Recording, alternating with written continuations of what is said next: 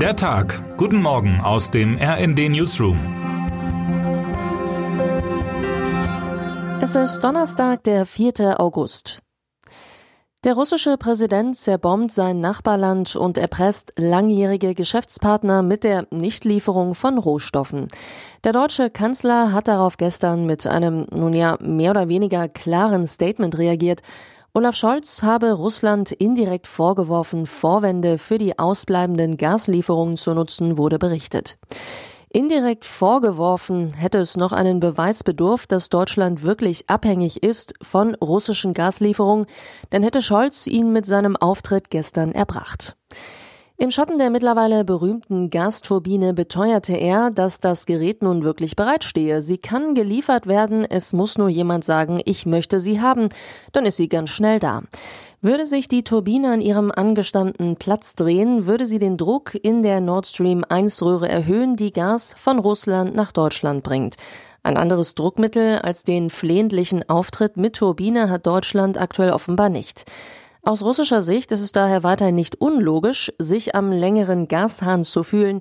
Dass ein deutscher Altkanzler diese Argumentation praktisch eins zu eins übernimmt, ist einfach nur zum Fremdschämen, kommentiert Christina Dunz. Gemeint ist das Interview mit Gerhard Schröder, der findet, man müsse nun wirklich mit Putin verhandeln und dem Kriegstreiber im Kreml entgegenkommen. Eine gewisse Scham dürften viele Genossen des Sozialdemokraten Schröder angesichts solcher Äußerungen fühlen. SPD-Chefin Saskia Esken wollte sich auf Anfrage des RND allerdings nicht zur Causa Schröder äußern. Und jetzt denken wir einen Schritt weiter. Was wäre eigentlich, wenn China tatsächlich Taiwan angreifen würde?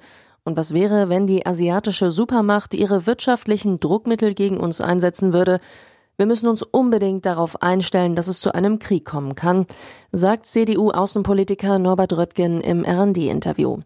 Ein Krieg würde zu einer enormen Eskalation der Spannungen, vor allem im Verhältnis zwischen China und den USA sowie deren indopazifischen Verbündeten führen, allen voran Japan, meint er.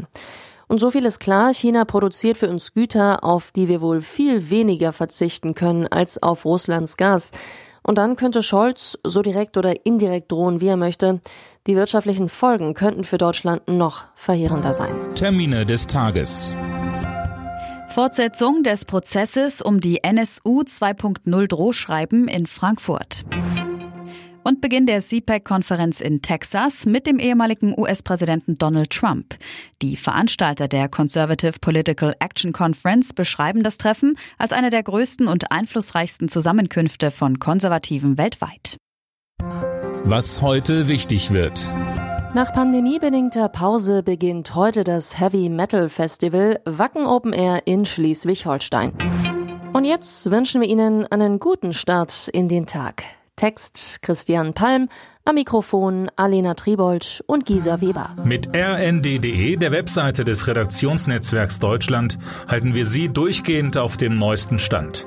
Alle Artikel aus diesem Newsletter finden Sie immer auf rnd.de slash der Tag.